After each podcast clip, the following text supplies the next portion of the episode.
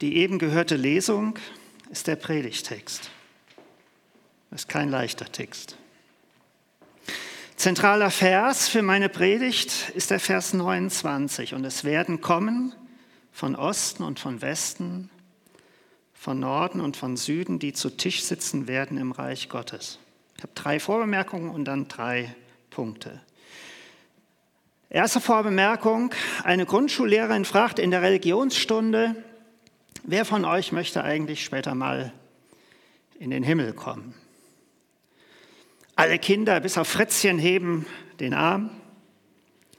Danach fragt die Lehrerin erstaunt Fritzchen, und du willst nicht in den Himmel? Da antwortet er, natürlich will ich in den Himmel, aber noch nicht mit denen da. Zweite Vorbemerkung.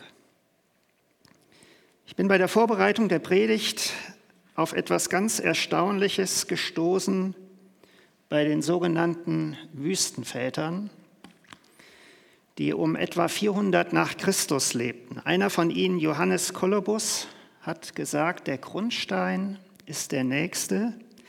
Dass du ihn gewinnst, das muss am Anfang stehen, davon hängen alle anderen Weisungen ab. Ich habe mich gefragt, kann der Nächste wirklich Grundstein und Ausgang und Maß meines Lebens sein? Ist nicht Jesus Christus der Grundstein, so wie es Paulus mal gesagt hat? Die Wüstenväter meinten Folgendes. Es geht bei unserem Leben als Christen darum, Christus im anderen zu entdecken. Und daraus erwächst nämlich äußerste Hochachtung. Daraus erwächst Wertschätzung, feines Mitfühlen und auch der Verzicht, sich über den anderen zu heben, ihn zu verurteilen oder ihn zu verachten. Und ich habe mir so gedacht, was ist das für eine großartige, dem Leben dienende Grundeinstellung gegenüber Menschen? Einander nicht verurteilen. Auch nicht nonverbal. Wie sagte jemand, ein überhebliches Herz redet auch durch einen geschlossenen Mund. Den anderen nicht demütigen, sondern für Gott gewinnen. Wirklich eine diakonisch missionarische Lebenseinstellung. Und das kann man überall leben, nicht nur in der Diakonie und in der Pflege, sondern an jedem Arbeitsplatz. Was für ein Unterschied zu vielen Lebenskonzepten unserer Gesellschaft. Für die Wüstenväter war Wertschätzung gegenüber anderen, das kann man nachlesen, ganz konkreter Bestandteil ihrer Christusnachfolge. So verstanden sie Christsein. Und es das heißt in der Literatur, dass sie deshalb, deshalb in ihrer Frömmigkeit geerdet und immer konkret barmherzig blieben. Der bekannte amerikanische Pastor John Outberg schreibt einmal, Jesus wählt immer wieder die demütigen, armen, ausgestoßenen und abgelehnten aus. Sie stellen Gottes Lieblingsplätze dar. In ihnen kann man Gott begegnen. Wir wissen das von Mutter Teresa, die forderte ihre Mitarbeiter zu einem besonders, zu einem besonders behutsamen Umgang mit den Ärmsten auf, mit den Sterbenden und den Verlassenen. Sie sagte, berührt man die Ärmsten, berührt man Jesus in seiner elendsten Verkleidung. Es kann einmal sehr hilfreich sein, es kann eine sehr hilfreiche Übung sein, einmal ganz bewusst nach Jesus in elenden Verkleidungen Ausschau zu halten. Und ich verspreche Ihnen und euch, ihr und euer Verhalten wird sich ändern. Dietrich Bonhoeffer hat mal geschrieben, Kirche ist nicht Kirche Jesu Christi, wenn sie nicht Kirche ist für andere. Man könnte auch sagen, eine FEG ist keine FEG, wenn man sich nur um sich selbst kreist. FEG ist nur eine FEG Jesu Christi, wenn sie eine FEG ist für andere Menschen. Auf dem Impulstag des Bundesfreie Evangelischer Gemeinden und der Allianzmission vor einigen Monaten zum Thema Vielfalt leben, wenn Gemeinde international wird, ging es genau um diese Frage, wie wir andere, in diesem Fall Flüchtlinge und Migranten in unseren Gemeinden integrieren können. Und der Hauptreferent Stephen Beck Ich glaube, das kann man auch noch nachhören. Das war wirklich ein tolles Referat. Der hat gesagt, das, was zurzeit geschieht in unserem Land, in Europa, ist nicht nur eine politische Entwicklung, es ist Gottes Mission. Jesus sagt, es werden kommen von Osten und von Westen, von Norden und von Süden, die zu Tisch sitzen werden im Reiche Gottes. Und ihr spürt, wie aktuell dieser Text ist. Ein Teil davon erleben wir nämlich in unseren Tagen. Und die Frage ist, wie wir persönlich darauf antworten und wie wir auch als Gemeinde darauf antworten. Die dritte kurze Vorbemerkung, und jetzt muss ich Sie leider schocken. Wer kennt dieses Bild noch? Die Älteren noch? Ja, Sie kennen es noch? Wer kennt es noch? Ah, doch noch einige, ja, genau. Mich begeistert, fasziniert unser Predigtext. Was für eine tolle Vision vom Reich Gottes. Da kommen viele Menschen und sitzen am Tisch des Herrn.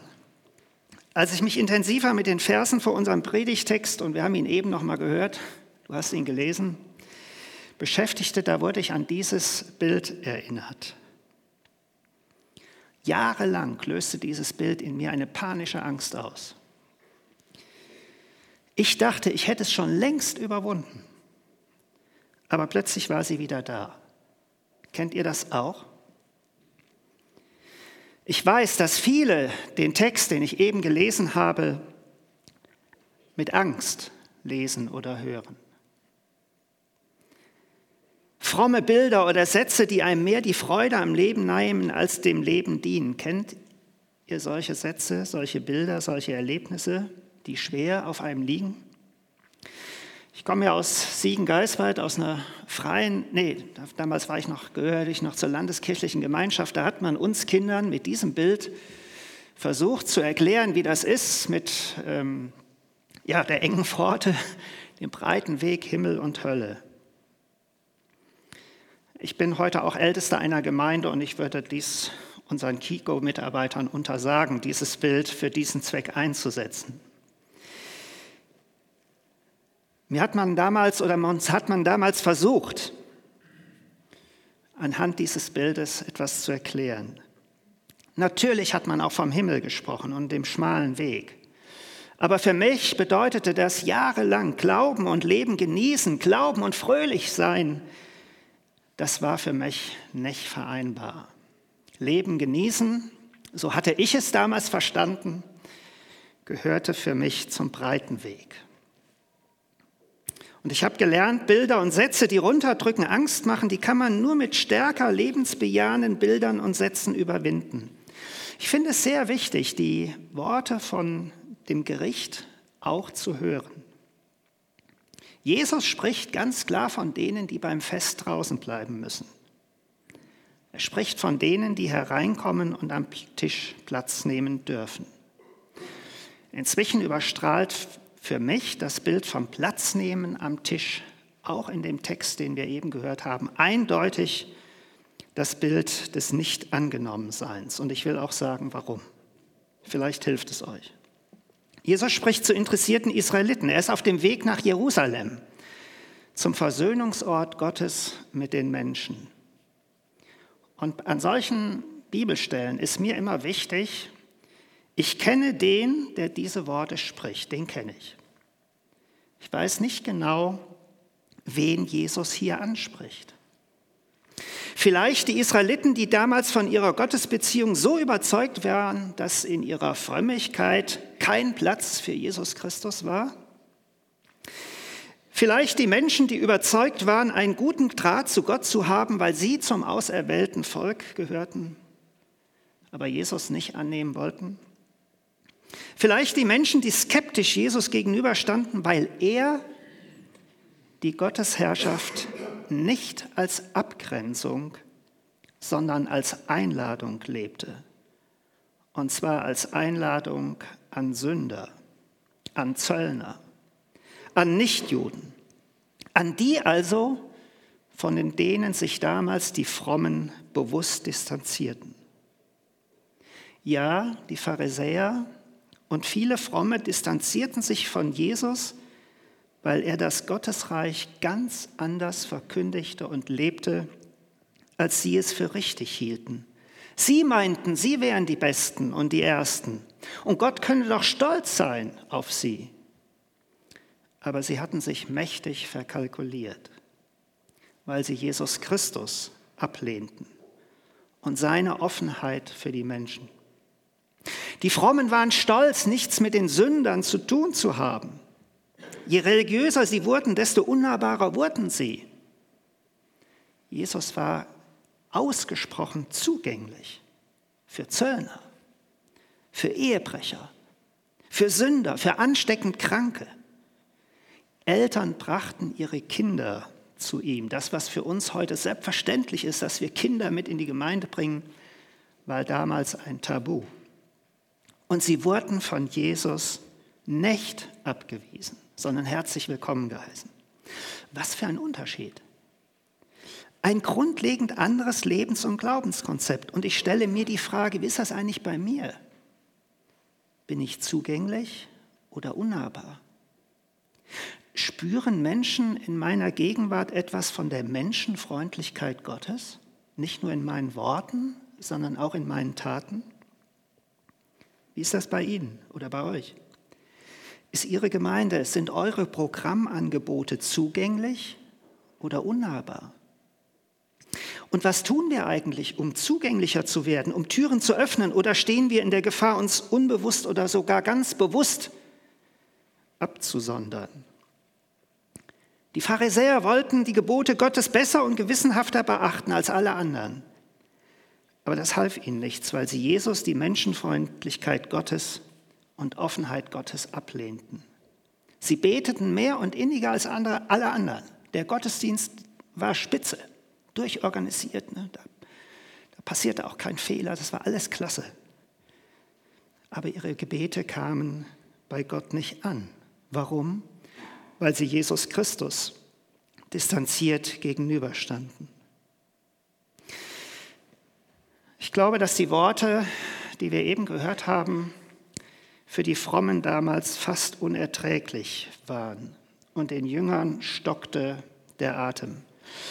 Und der Predigtext ist auch für uns eine enorme Herausforderung. Wer gegen die Vision Jesu vom gemeinsamen Mahl der Völker lebt, wird keinen Platz am Tisch Gottes bekommen.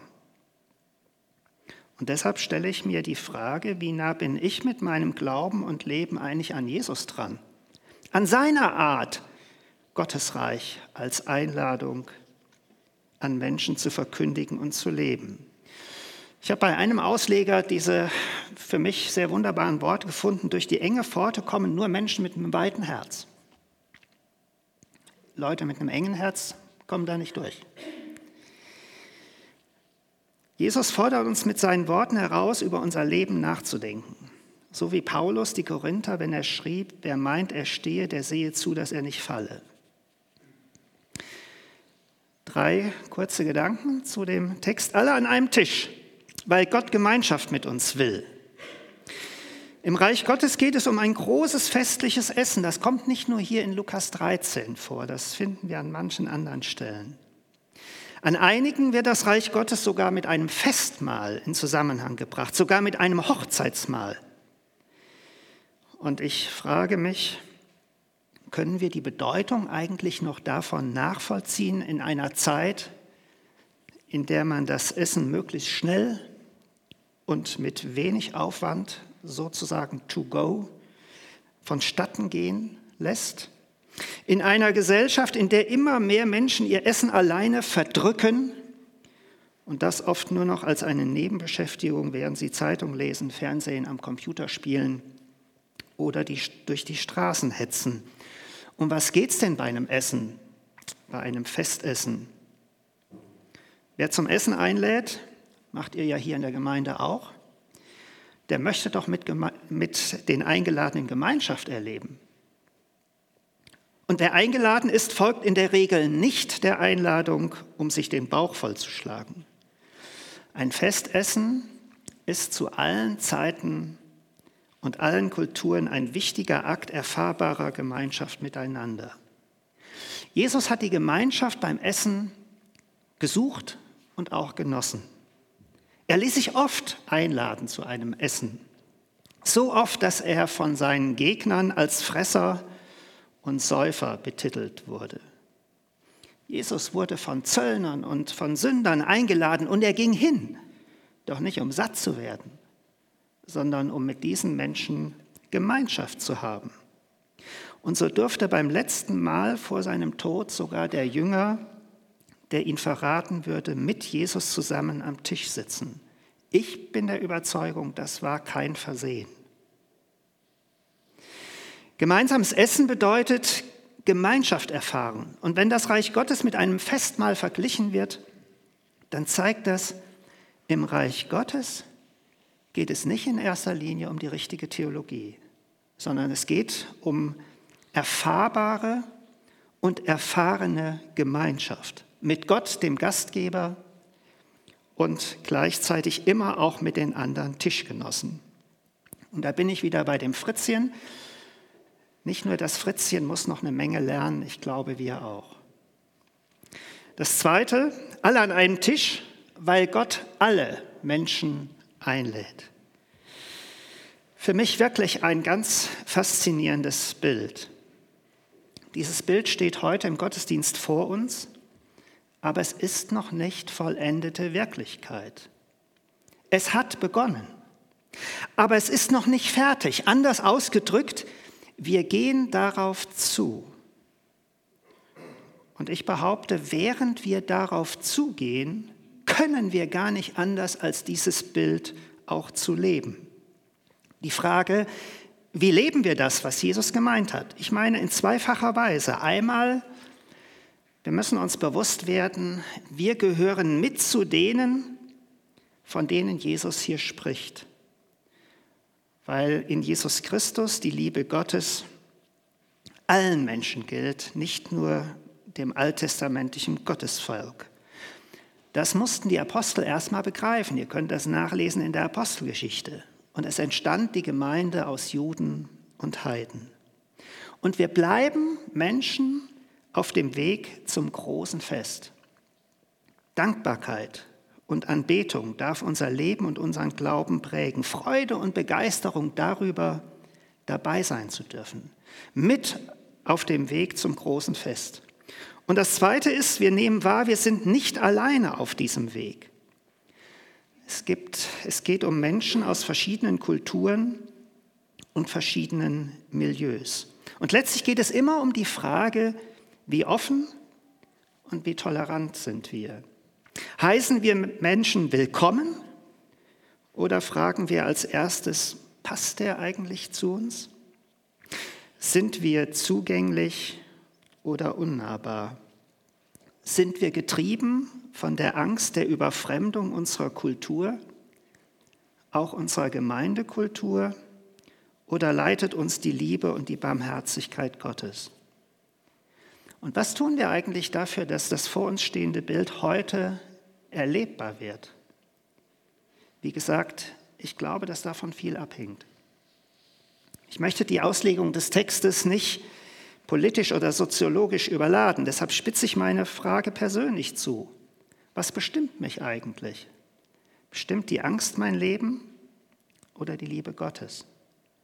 Die Angst, das erleben wir in diesen Tagen, lässt Mauern bauen und Zäune aufstellen. Und ich meine natürlich nicht nur die Mauern aus Beton und die Zäune aus Stahl, die bauen ja die anderen, das mache ich ja nicht. Die Angst bewirkt Ausgrenzung und Absonderung. Liebe macht offen für Menschen meiner Umgebung, für Menschen in Not. Ich glaube, dass unsere Politiker ganz viel Weisheit brauchen, politisch korrekt mit den Herausforderungen dieser Zeit, in der wir jetzt gerade leben, umzugehen. Für uns Christen ist diese Situation auch eine Herausforderung, in die Gott uns stellt, nämlich dass, die, dass wir die Vision vom Reich Gottes, von den Völkern am Tisch Gottes jetzt schon leben. Ein bisschen wenigstens. Ein bisschen dazu beitragen, dass es Wirklichkeit wird.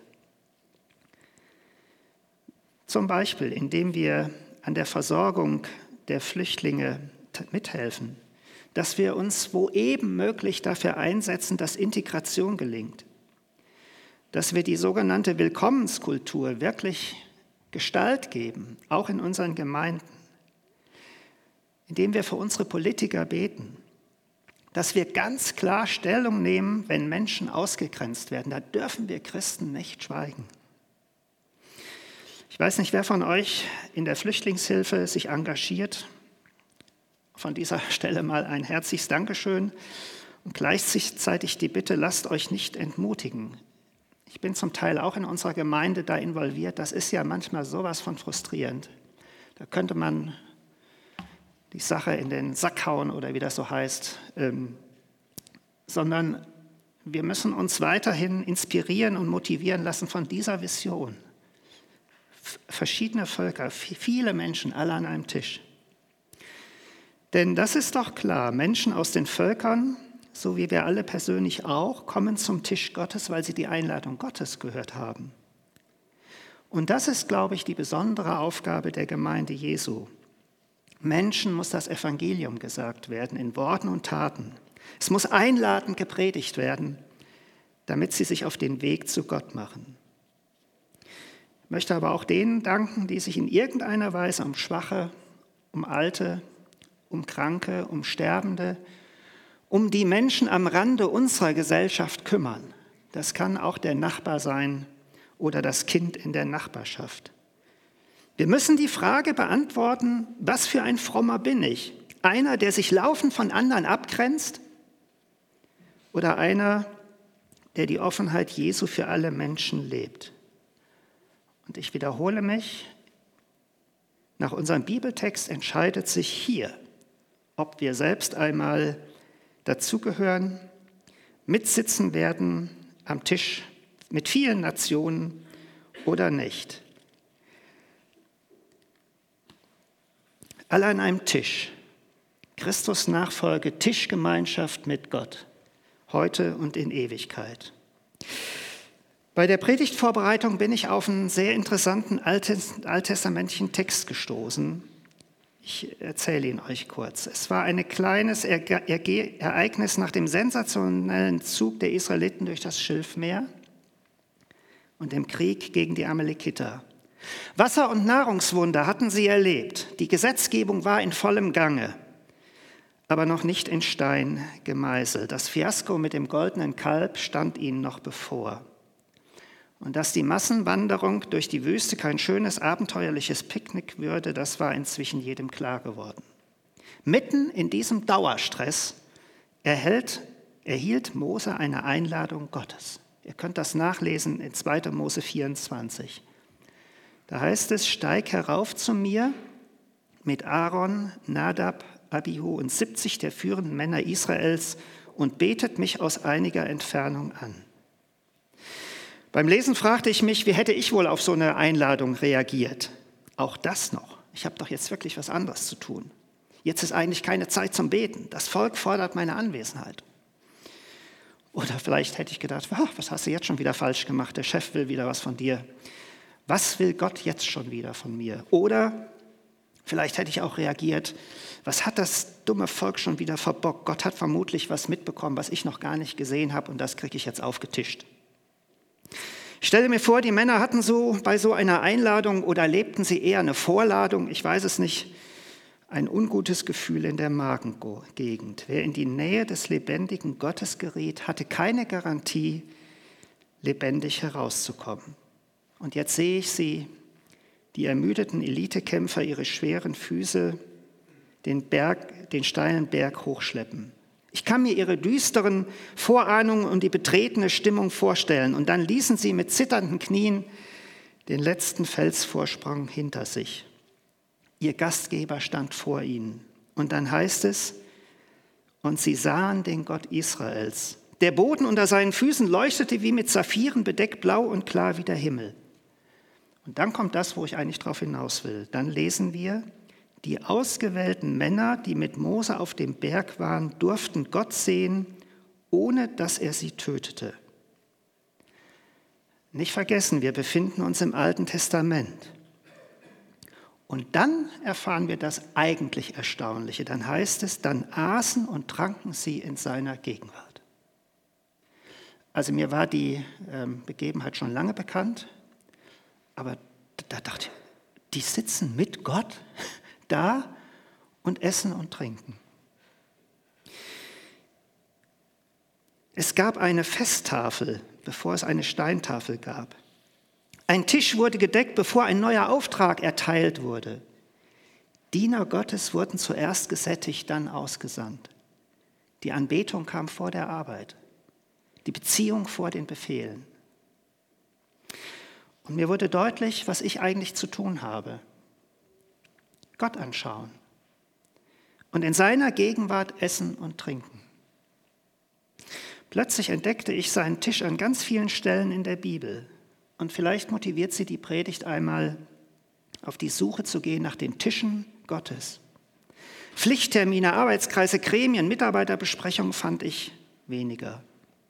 Eine kleine Auswahl an Tischen Gottes. 1. Könige 19. Ein Engel toastet Fladenbrot für den erschöpften und selbstmordgefährdeten Elia. Und der schöpft neue Kraft. Psalm 23. Der König David schwärmt in existenzieller Bedrängnis. Dem ging es nicht gut, dem Kerl da, vom gedeckten Tisch im Angesicht seiner Feinde. Daniel 1. Daniel und seine Freunde sehen nach ihrer von Gott verordneten Gemüsesuppe frischer und fitter aus als die Angestellten des Königs, die die Gourmetspeisen am Tisch des Königs gegessen haben. Matthäus 14. Da ist genug. Zwei Fische und fünf Brote reichen für 5000 hungrige Gottesdienstbesucher.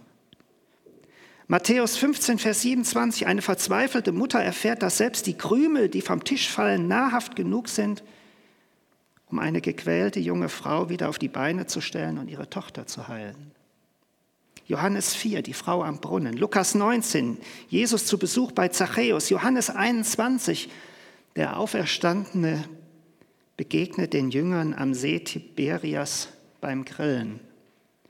Und Lukas 24, Jesus und die Emmaus-Jünger. Und sie könnten noch ganz, ganz viel da hinzutun. Das Kernstück des christlichen Miteinanders von Jesus persönlich verordnet und eingesetzt, ist keine Gottesdienstliturgie, ist kein Gesetz oder ein Arbeitsauftrag, sondern ein Mahl. Und ich freue mich, es heute Morgen mit euch hier zu feiern, begleitet mit der Aufforderung, das tut zu meinem Gedächtnis. Ich komme zum Schluss.